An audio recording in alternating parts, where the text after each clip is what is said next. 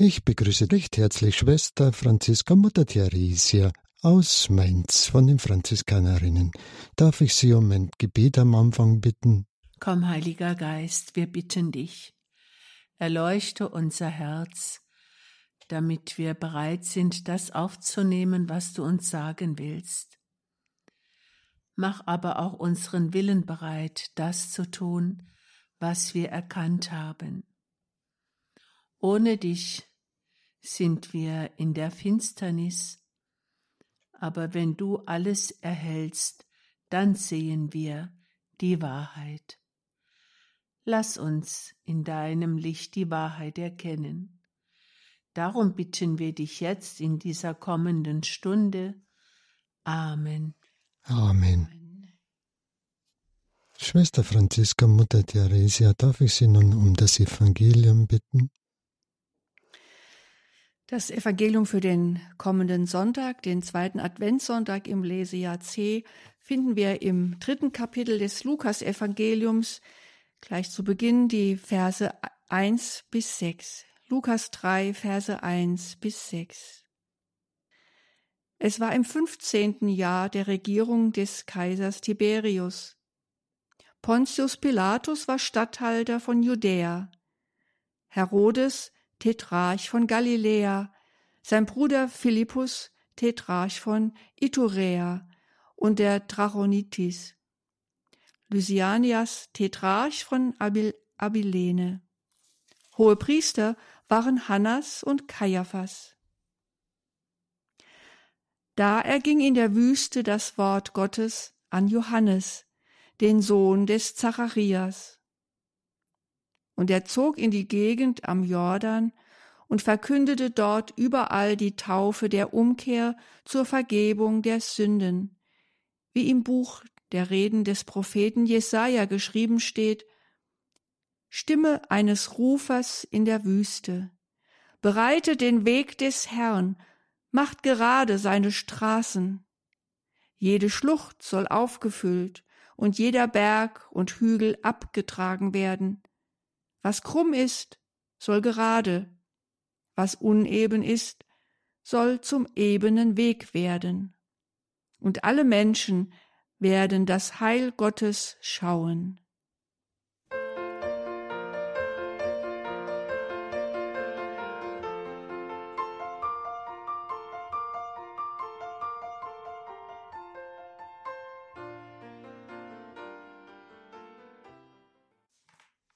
Schwester Franziska Mutter Theresia, darf ich Sie nun um Ihre Gedanken zum Evangelium bitten? Ja, das Evangelium für den kommenden Sonntag ist ja relativ kurz und trotzdem glaube ich schon, dass wir da doch einiges herauslesen können und uns der Heilige Geist doch auch etwas mitgeben möchte für unseren ganz persönlichen Lebensweg. Und das Erste, was mir jetzt so in der Musikpause in den Sinn gekommen ist, ist ja dieser Gegensatz oder sagen wir mal den Gegenpol, der deutlich wird, erstens durch die Aufzählung, wer jetzt gerade wo an der Regierung ist, also das Hineinnehmen dessen, was der äh, Evangelist Lukas uns von Johannes sagen möchte, in die Weltgeschichte. Und andererseits das Sein des Johannes in der Wüste. Also das ist für mich schon einfach ein Gegenpol. Einerseits wird seine Geschichte in die Weltgeschichte hineingestellt. Wer ist Kaiser? Wer ist Statthalter? Wer ist Tetrarch? Also es wird genau äh, umschrieben, welche Zeit es nun genau ist. Und es wird der Blick geweitet bis ins Römische Reich, bis nach Rom hinein. Und Johannes den lässt das ganz kalt, wer ist jetzt wo Statthalter oder Kaiser oder König oder Tetrarch. Das ist dort, wo er ist, in der Wüste, vollkommen unwichtig. Er ist zwar an, in einem bestimmten Jahr geboren, er ist in einem bestimmten Jahr in dieser Wüste, wo das Wort des Herrn an ihn erging. Das spielt sich alles ganz konkret in der Geschichte ab. Es ist die Realität. Es ist keine erfundene Geschichte, kein Märchen, es ist eine historische Tatsache. Und doch, dieses Bild der Wüste, das entführt uns doch etwas äh, in, in eine spirituelle Wirklichkeit hinein. Also die Wüste, wo, wo es keinen König und keinen Kaiser und keinen Palast und keine Soldaten gibt, die den König bewachen, die den Palast bewachen, keine Steuern, kein Geld, keine Marktplätze, keine schreienden Marktleute. Wüste ist ganz weit weg von diesem Lärm, von der Geschichte, von der Weltgeschichte. Die Wüste, ein Ort der Einsamkeit, der Stille, der Zurückgezogenheit und vor allem ein Ort der Begegnung mit Gott.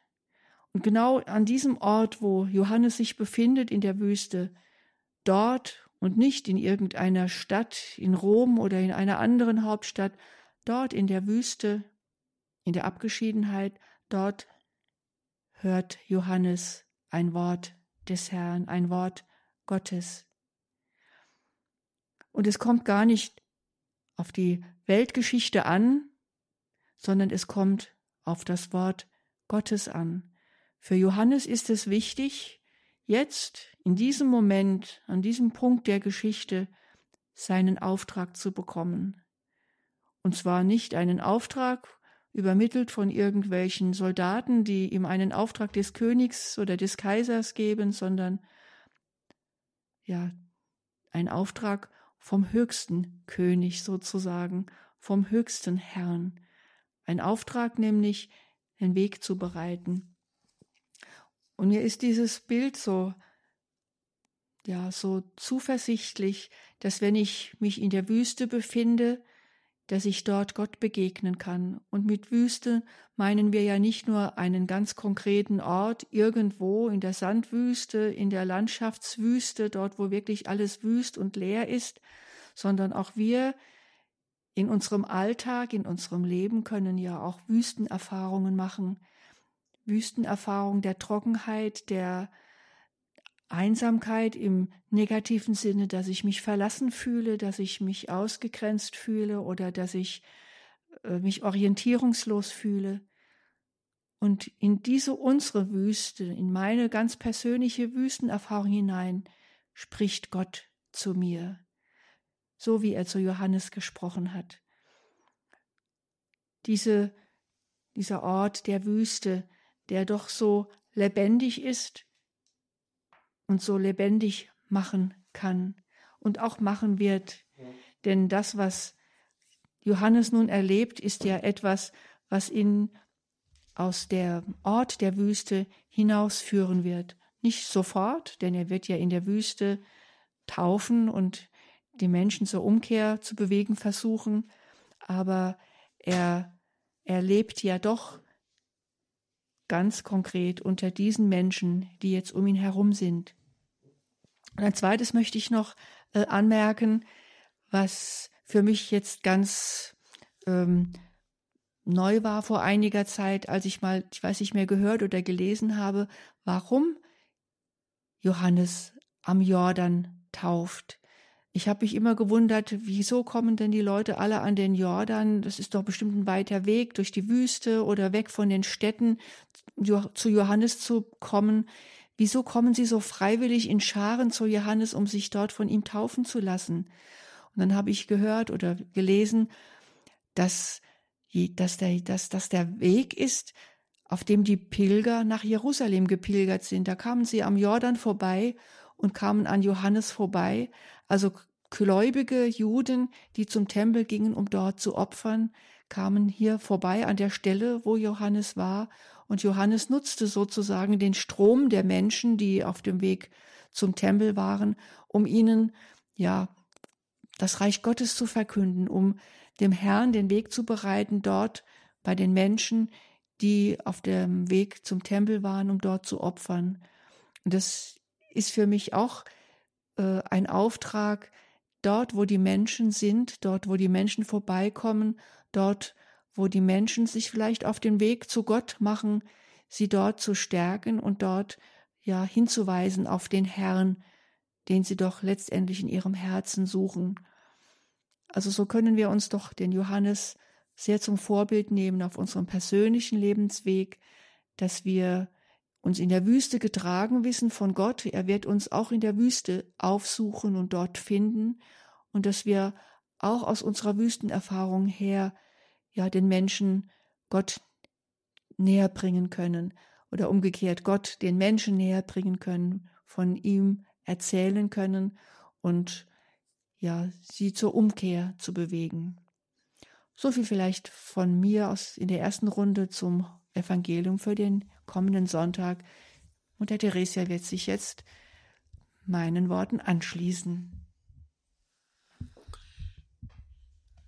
Für mich ist es auch eine Art Bestätigung, wenn, wenn Johannes in eine Zeitgeschichte hineingestellt wird, die sich wirklich abgespielt hat. Also, wie Schwester Franziska gesagt hat, es ist keine fromme Legende oder ein Märchen, wo man absolut nichts nachprüfen kann, sondern es ist eine Art Geschichtsschreibung und Johannes ist historisch, ist eine historische Person. Wir können uns ja diesen Weg von Johannes äh, eigentlich gar nicht so recht vorstellen, äh, wenn wir daran denken, Elisabeth und Maria waren äh, Verwandte und ihre Kinder, so stelle ich mir das vor, werden sich dann wohl auch gekannt haben. Und doch, ihr Weg scheint ähm, dann doch auseinandergeführt zu haben. Jesus blieb in Nazareth, Jesus war als Zimmermann bekannt und Johannes geht einen Weg, einen prophetischen Weg, wenn er in die Wüste geführt wird. Und Wüste bedeutet für mich Schweigen. Wüste ist ein Ort, wo die Sterne viel stärker strahlen, wo der Mensch still wird und schweigsam und wo seine Ohren immer größer werden auf Gott hin, so stelle ich es mir vor. Und Johannes, der ja vom Geist erfüllt war, der in die Wüste sozusagen geschickt wird, um sich vorzubereiten auf seine eigentliche Sendung, nämlich dem Herrn den Weg zu bereiten. Wir können uns eigentlich ganz schlecht vorstellen, äh, wie, wie diese Verwandtschaft, wie, wie das ausgesehen haben mag, ob sie sich nicht äh, ab und zu getroffen haben, aber äh, es scheint es scheint auch gar nicht so wichtig zu sein für den Evangelisten, davon zu sprechen. Aber Johannes, Johannes ist erfüllt von einem Auftrag, den er vielleicht selber nicht so versteht. Aber in seinem Herzen weiß er, dass er ein Wegbereiter ist, dass er eine Stimme in der Wüste ist. Er wird ja mal gefragt, bist du es denn, der kommen soll? Und das verneint er alles. Er weiß ganz genau, dass er eben nicht der Messias ist, sondern nur der Wegbereiter, dass nicht er der Bräutigam ist, sondern dass er dem Bräutigam den Weg bereitet, nämlich dem Bräutigam, der da kommen soll für alle Menschen. Johannes predigt Bekehrung, so heißt es hier. Sie sollen sich bekehren, sie sollen ihre Schluchten auffüllen, sie sollen ihre Straßen gerade machen. Und das sagt er zu den Leuten, die in einer frommen Absicht auf dem Weg sind.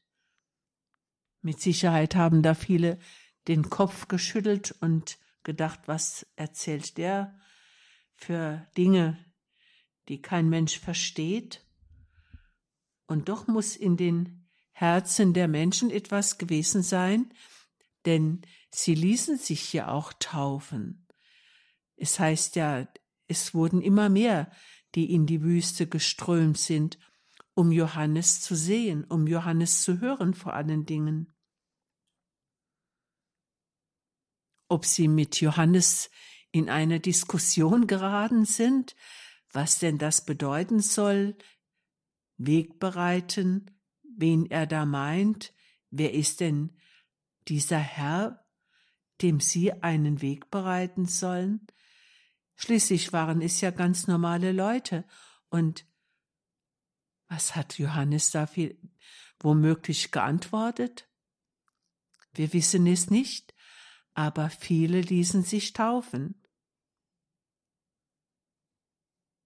Johannes sprach davon, dass das Heil von Gott kommt, dass sie sich auf ein Heil vorbereiten sollen.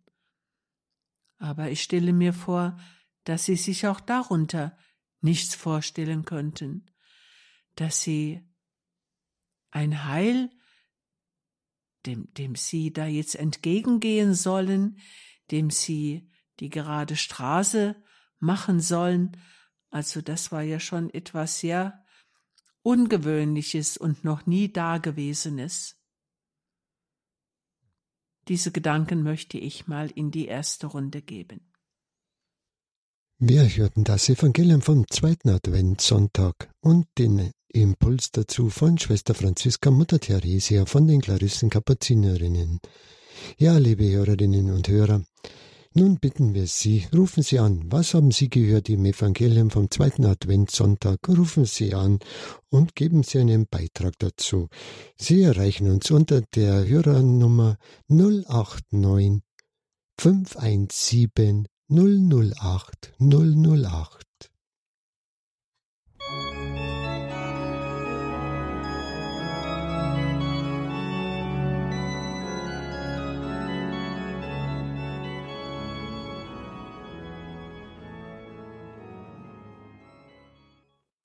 Die Sendung Höre Israel hier bei Radio Horeb. Wir hörten das Evangelium vom zweiten Adventssonntag und einen Impuls von Schwester Franziska Mutter Theresia.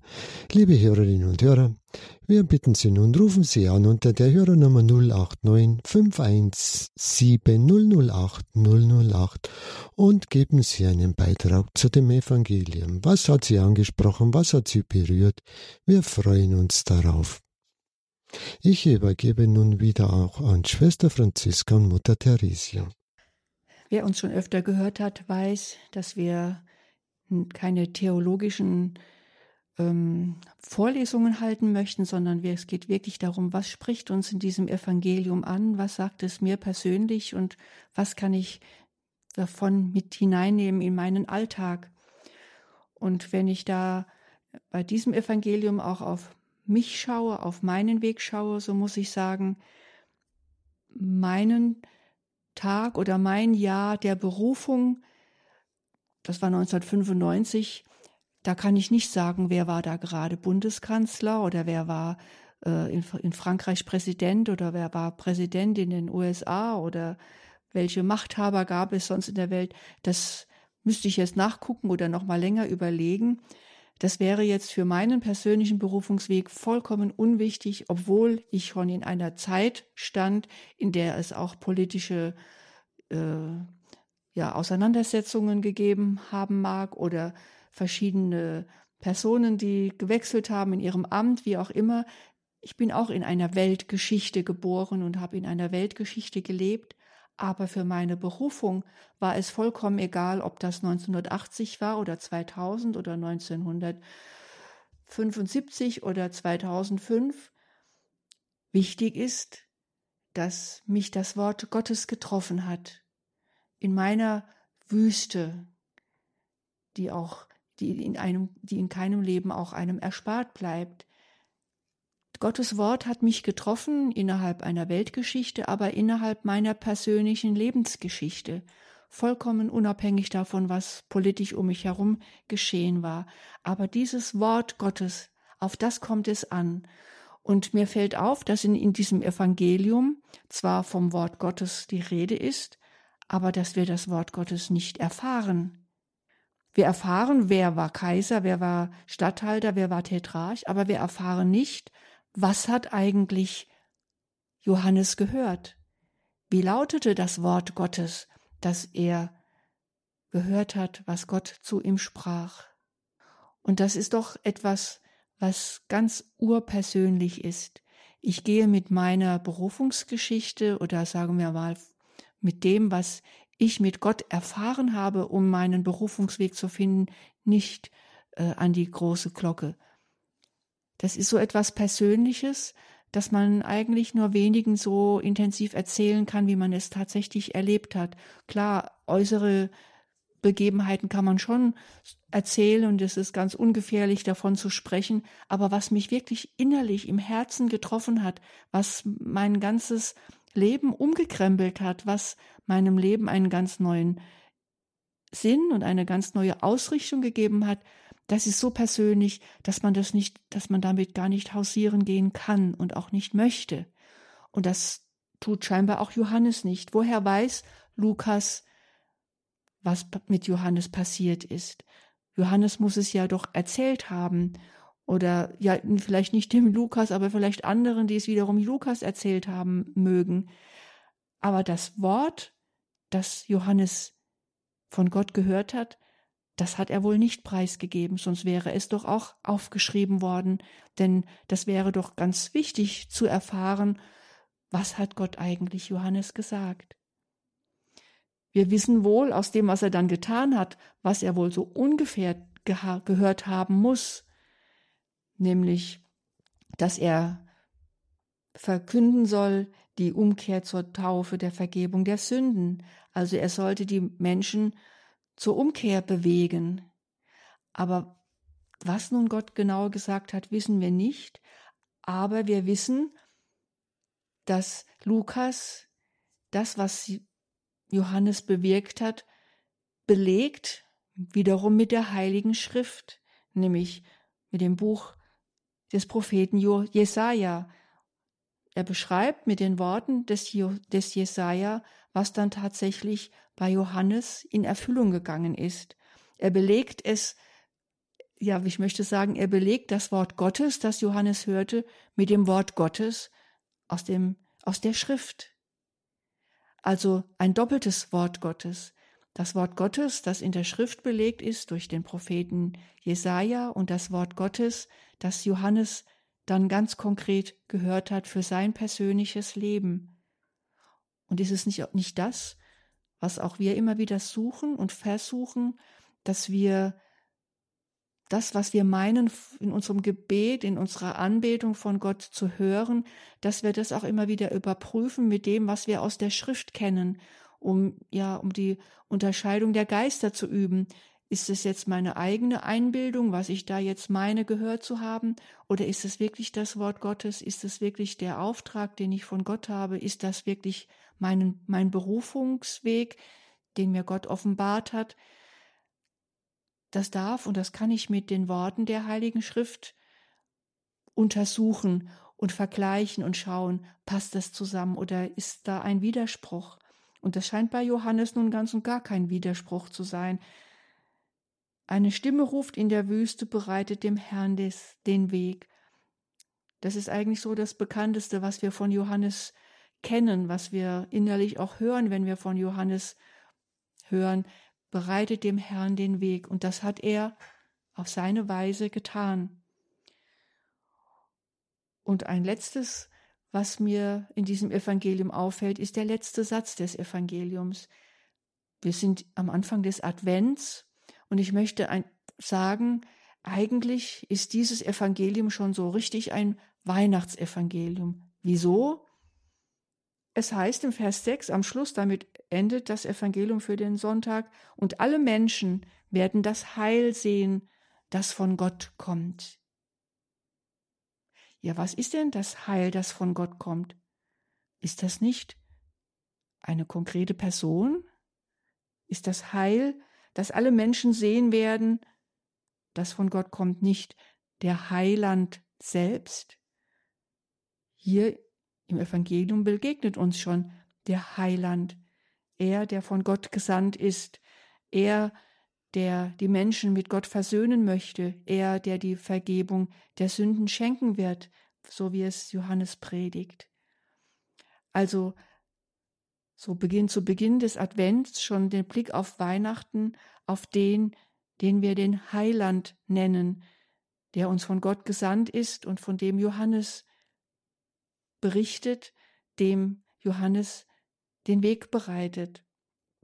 Und wenn er sagt, oder wenn es zumindest durch dem Propheten Jesaja vorausgesagt ist, dass jede Schlucht aufgefüllt werden wird und jeder Berg und jede, jeder Hügel sich senken wird, dann ist es auch für mich der Auftrag, dass ich all die Abgründe, die in mir sind, auffüllen soll, um dem Herrn einen Empfang zu bereiten, dass alle Berg und Hügel, die den Blick auf ihn verstellen, in mir selbst, dass ich die aus dem Weg räume, um ja an Weihnachten und eigentlich das ganze Jahr über den Herrn zu sehen und ihm begegnen zu können. Wie viele Berge türmen sich in einem auf, türmen sich in mir auf. Berge, die, wie ich sagte, den Blick auf den Herrn verstellen und vielleicht dann auch eine Begegnung unmöglich machen, weil der Berg so groß und unüberwindbar scheint, dass ich nicht den Weg zu ihm finde. Also wir können uns von Johannes wirklich führen lassen durch diese Adventszeit in die Weihnachtszeit hinein und auch darüber hinaus. Denn Gott wird nicht nur an Weihnachten Mensch, sondern jeden Tag in uns. Wir haben nun den ersten Anrufer, Herrn Peter Wein, der einen Beitrag leisten möchte zum Evangelium am zweiten Adventssonntag. Bitte, Herr Wein. Grüß Gott. Ich habe mir jetzt Ihre Sendung mit sehr viel Interesse angehört und äh, meine Wahrnehmung ist die, wenn etwas geschieht, das uns innerlich einen Ort der Reinigung bringt, dann ist es die Wüste. Und ich habe versucht, das Wort Wüste für mich einen Inhalt zu geben. Wüste heißt für mich Wirrnis, Übel, Schaden, trostlos und Elend. Und wen hat er in die Wüste geschickt? Er hat jemand in die Wüste geschickt, der aus der Wüste einen Auftrag hat. Und das ist der Johannes. Und das heißt für mich, Jesus oft huldigen, anbeten, nun neuer Einsatz, Sendung. Das ist das, was praktisch dieser Johannes erfahren hat. In der Wüste ist ihm Gott begegnet und aus dieser Wüstenerfahrung heraus hat er einen neuen Auftrag bekommen, der in eine Sendung mündet, das, was Gott ihm geoffenbart hat, an die Menschen weiterzugeben, damit das Heil Wirklichkeit werden kann, das ja äh, Gott für die Menschen will. Ja, vielen Dank, Herr Peter Wein, für Ihren Beitrag. Schwester Franziska, Mutter Teresa, möchten Sie das kommentieren? Ich denke, da stimmen wir ganz Herrn Wein zu, so wie er es ausgedrückt hat, auf den Punkt gebracht hat, fasst es, glaube ich, doch sehr gut zusammen, dass wir tatsächlich aus dieser Erfahrung, die wir in der Wüste machen, auch eine Sendung erfahren und ja, Zeugnis ablegen für den Herrn. Jeder auf seine Weise, auf, ja, so gemäß seinem Auftrag.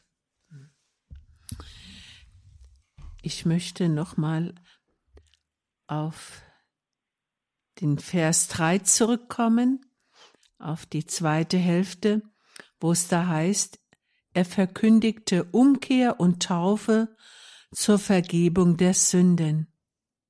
Ja, haben die Menschen denn tatsächlich eine Vorstellung davon gehabt, wovon sie umkehren sollen?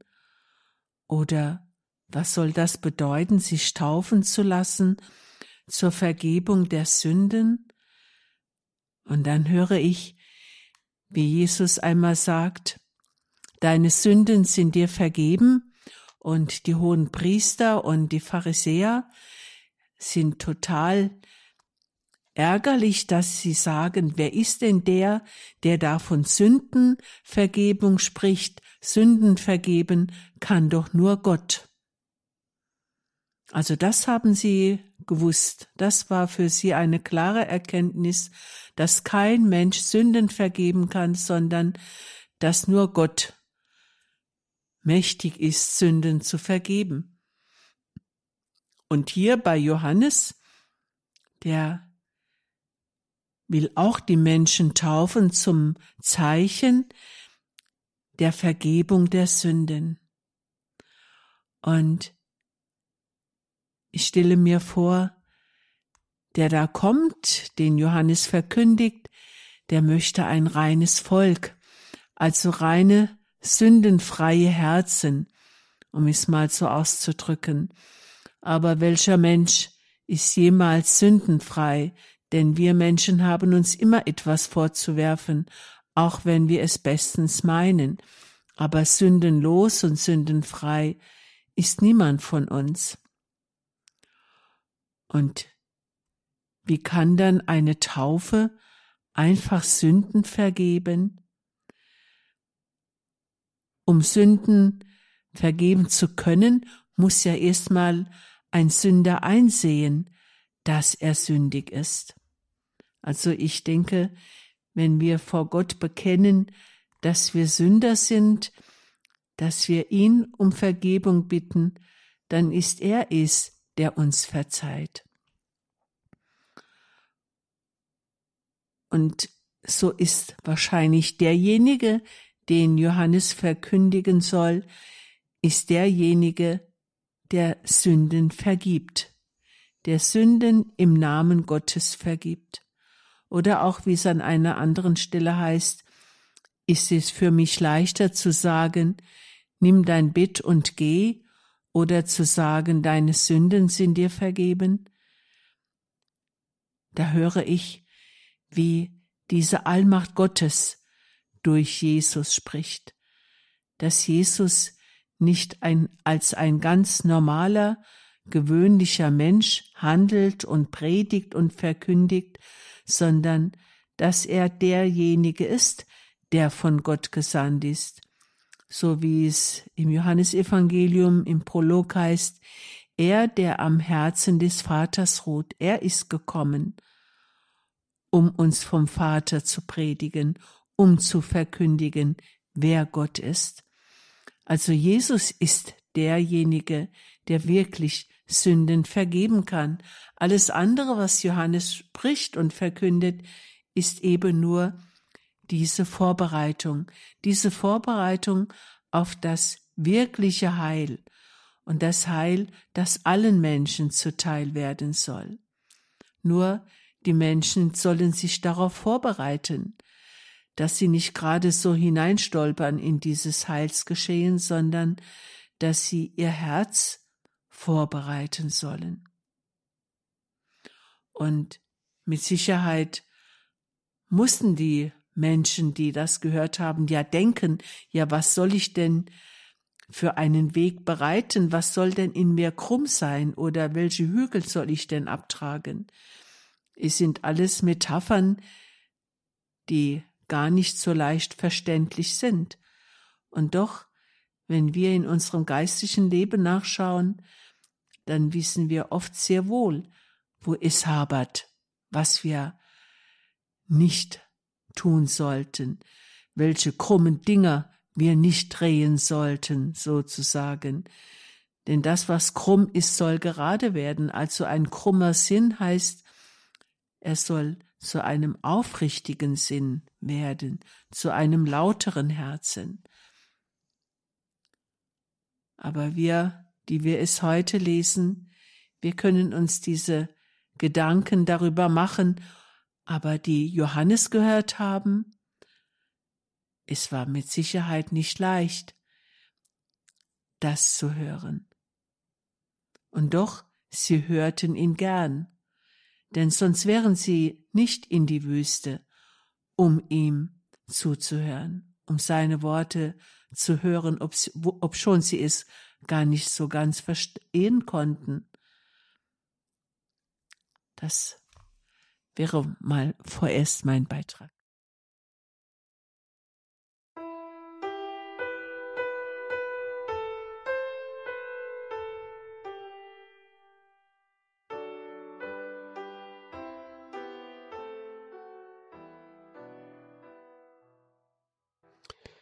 Die Sendung Höre Israel hier bei Radio Horeb.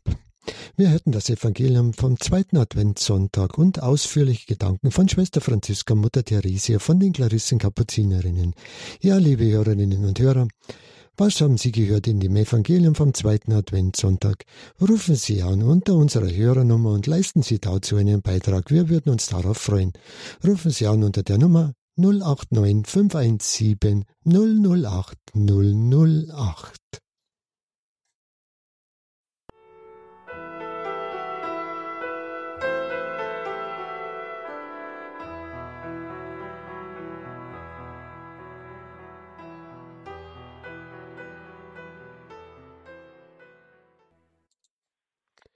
Eine Hörerin hat uns noch angerufen, Frau Hildegard Detscher, und möchte einen Beitrag leisten zum Evangelium vom zweiten Adventssonntag. Bitte, Frau Detscher. Ja, guten Tag. Guten Tag. Also ich möchte sagen zu dem Evangelium, dass der Johannes der Täufer eine sehr beeindruckende Gestalt war, tut Buße und bereitet dem Herrn den Weg. Ah, dem Herrn den Weg bereiten finde ich eine sehr wertvolle Sache, indem wir die heilige Messe besuchen können, anderen helfen und das Leben im Alltag auch den anderen erleichtern.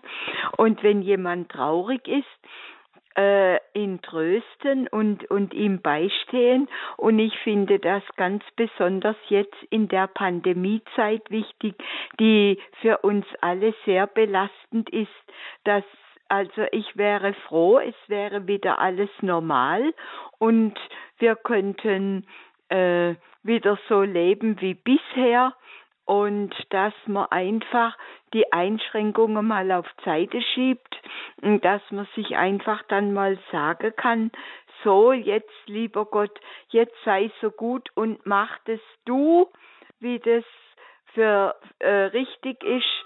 Mir, mir wollet ja dein Wille erfüllen, aber du siehst ja, wie schwer es jetzt uns fällt, äh, diese Einschränkung, jene Einschränkung. Und das ist für uns alle so furchtbar. Und also, dass man da noch was Schönes dran finden kann. Aber man kann auch im Gebet bleiben und der Rosenkranz auch täglich beten und Radio Horeb ist ja ein sehr wertvolles Programm und da kann man auch zum Beispiel sich sehr viel äh, ins Haus holen und dann hoffe ich, dass Gott das, äh, dass Gott das auch weiß und, und auch sieht und dass man sich wirklich bemüht und dass man sich jeden Tag neu für ihn entscheidet und dass man einfach ähm, sagt, lieber Gott, du siehst, wie schwer es uns fällt, jetzt sei so gut und hilf uns. Und auch die arme Seele können uns ja helfen. Ja, vielen Dank, Frau Detscher, für Ihren Beitrag. Mhm. Äh, Schwester Franziska, Mutter Theresia, sollen, wollen Sie kommentieren? Ja, was mir gefallen hat am Anfang, sagt ja Frau Detscher eigentlich nichts anderes, als was in der Bergpredigt steht, dass sie das da mit hineinbringt. Also genau das, was Jesus uns ja auch selbst persönlich gepredigt hat und was wir versuchen sollten in unserem Leben umzusetzen. Und das Zweite natürlich jetzt gerade in dieser Corona-Zeit, ja, da ist es gar nicht so einfach, dem Herrn den Weg zu bereiten, aber es ist auch heute unser Auftrag, dem Herrn den Weg zu bereiten, gerade durch diesen schweren Zeiten voller Schluchten und Hügel und Berge und krummen Wegen. Es ist ja wirklich alles krumm und kreuz und quer und es ist nicht einfach, ja, in dieser Zeit für alle nicht. Also es gibt keinen, der nicht irgendwo an einer Stelle dran leidet, mehr oder weniger. Aber leiden tun wir alle und das Wichtigste ist, immer wieder den Herrn hineinzurufen, gerade in dieses Leid, gerade in diese, in diese krumme Zeit, in der wir gerade leben, dass wir, wie, wie Frau äh, Detscher jetzt gerade sagte, die Messe besuchen, den Rosenkranz beten, dass wir überhaupt beten und den Herrn ja wirklich ähm, diese Welt auch anvertrauen und unsere Nöte aussprechen, denn wir müssen diese Nöte auch aussprechen und einen, einen Ort haben, wo wir es aussprechen sprechen können. Und genau das ist doch äh, wichtig, dem Herrn den Weg zu bereiten, damit er wirklich in diese Welt hineinkommt, dass er, dass wir ihm sagen, dass wir uns nach ihm sehnen und nach seinem Heil uns sehnen, das Heil, das doch nur er schenken kann. Und da dürfen wir den Johannes wirklich Tag für Tag nachahmen, dort, wo wir stehen, wie wir es können ob das mit Radio Horeb ist, ob es in Gebetsgruppen ist, ob es persönlich zu Hause ist, ob es bei den Gottesdiensten ist, die wir wieder hinein dürfen. Wir können gar nicht oft genug den Herrn rufen und er hört auch unser Rufen, darauf können wir vertrauen. Und eins, was auch Frau Detscher sagte, es ist so schwer, noch, noch was Schönes zu sehen, aber es gibt doch noch so viel Schönes in der Welt. Die Schöpfung, die Gott uns geschenkt hat, sie ist schön. Und es gibt doch so viele positive Erfahrungen auch mit Menschen, die gerade in diesen Zeiten sehr viel bewirken und tun und sich selbst quasi auch opfern in den vielen äh, Nöten, die einfach da sind. Und da, das sollten wir doch auch sehen und diese Schönheit nicht vergessen und die Dankbarkeit, dass wir doch noch äh, trotz allem etwas von Gott erblicken und sehen können, denn das Licht, das Gott selbst ist, das ist nicht erlösch, erloschen. Das Licht leuchtet auch heute. Wir dürfen es auch in unser Herz hineinlassen. Ja, vielen Dank, Frau Tetscher, für den Beitrag. Eine weitere Hörerin hat sich gemeldet.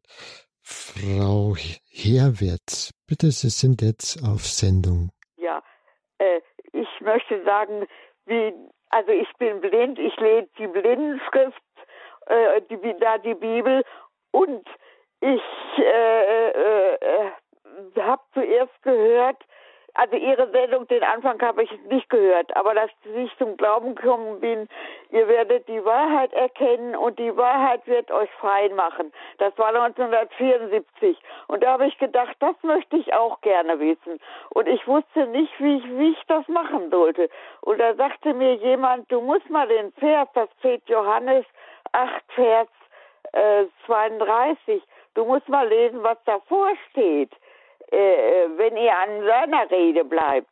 Naja, und dann denke ich, ach Mensch, da war ich noch nicht gläubig. Und dann bin ich nachher, bin ich nach Hause gekommen und ach so, und ich war zu einer Freizeit und die wollten mir unbedingt die Bibel in Blindenschrift schicken. Ich sage, ne, ich kann die Blinden, äh, die, die Blindenschrift nicht und das bringt mir nichts. Und dann äh, habe ich gedacht, ach vielleicht lass mal, sie, sie meinten, fragten, ob ich gläubig wäre. Und dann habe ich nichts mehr gesagt. Dann habe ich gedacht, ach ja, lass sie dir schicken. Und dann haben die mir das Johannesevangelium geschickt, als ich nach Hause kam. Und da war, äh, da lese ich, äh, äh, im Anfang war das Wort und das Wort war bei Gott und Gott war das Wort. Da habe ich das in der Ecke gelegt und habe gedacht, das verstehe ich nicht. Und dann bin ich nochmal zu, äh, zu einer Freizeit gefahren und äh, dann äh, sagte die mir, ja, du musst wirklich äh, an den Herrn Jesus glauben und das auch lesen, was in seinem Wort steht. Und dann bin ich nach Hause gekommen und dann habe ich gedacht, Mensch, die sind so mit ihrem, mit ihrer Bibel da bedacht, will ich doch auch probieren. Und dann bin ich nach Hause gekommen und da lese ich das nochmal. Im Anfang war das Wort und das Wort war bei Gott. Und da bin ich angesprochen. Und dann habe ich die ganze Nacht das Johannesevangelium in Blindenschrift gelesen, bin dabei eingeschlafen gegen, am frühen Morgen. Und dann habe ich mir daraufhin das Neue Testament bestellt und ich habe das Neue Testament in Blindenschrift. Und der Herr Jesus hat mir so geholfen. Ich habe durch den Krieg, meine Mutter, wir sind aus Pommern geflüchtet, meine Mutter ist an Typhus gestorben, mein Vater war im Krieg und ich habe ganz schlimme Sachen äh, mitgemacht.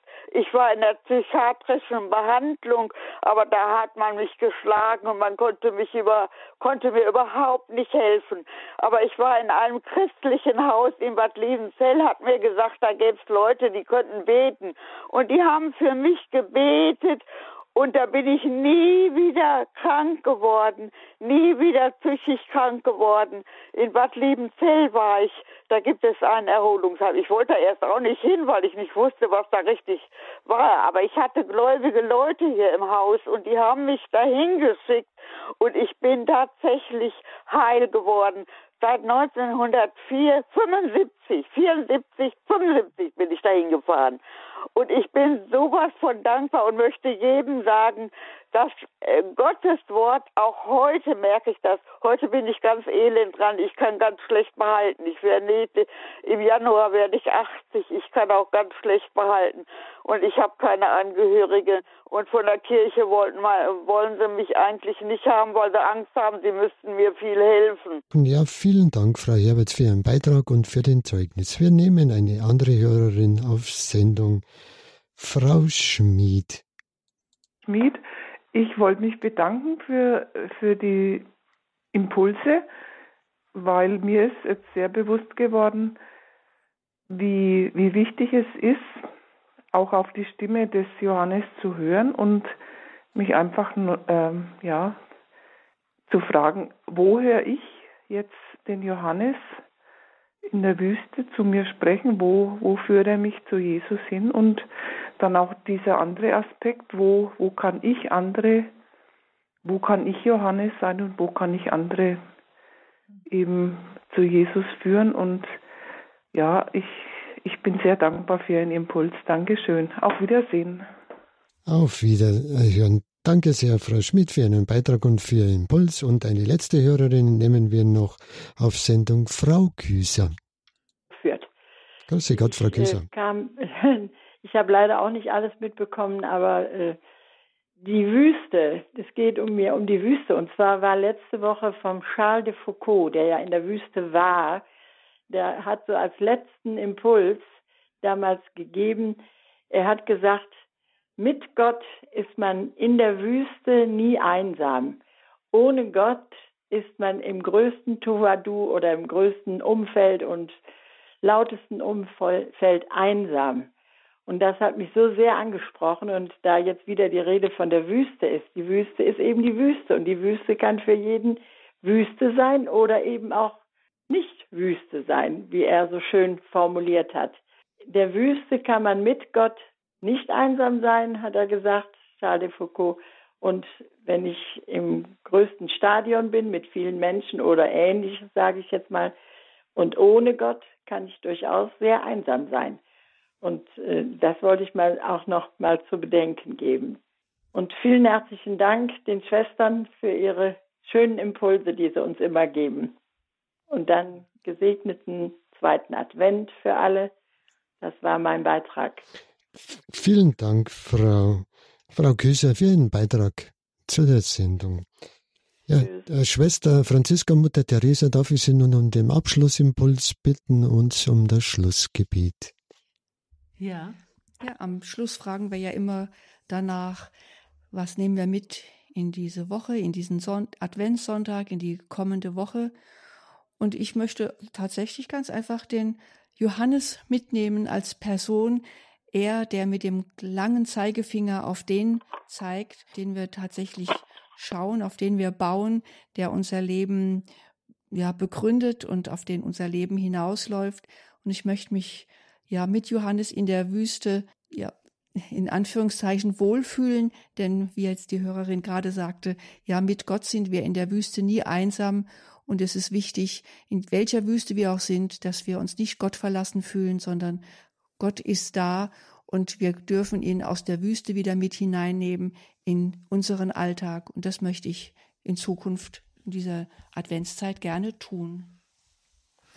Ich möchte mitnehmen, dass das, was Johannes verkündet und äh, diese Anregungen eben den Weg zu bereiten, dass das ja alles nur etwas ist, das ein Ziel hat, nämlich das Heil zu sehen. Und das möchte ich mitnehmen, dass ich für ganz viele Menschen, das so wie es hier heißt, alle Menschen werden das Heil sehen. Also, dass ich immer wieder all die Menschen mit in mein Gebet nehme, die eben das Heil noch nicht sehen. Aber die vielen, die danach streben, die sich danach sehnen, das Heil zu sehen, dass die an ihr Ziel kommen. Also das Heil, das Jesus selber ist, das zu sehen, das ist unsere Sehnsucht. Das nehme ich mit aus dem Evangelium. Ja, recht herzlich. Wir noch zum Abschluss. Ja. Herr, wir danken dir, dass du uns Johannes geschickt hast. Wir danken dir, dass Johannes uns gesagt hat, dass wir uns auf dich vorbereiten sollen, denn dich sollen wir sehen, dich, das Heil der Welt. Schenke uns, dass wir unser Herz tatsächlich bereiten und dich voll Freude in unserem Herzen aufnehmen, jeden Tag neu. Wir danken dir für deine Gegenwart in unserem Herzen. Amen. Amen.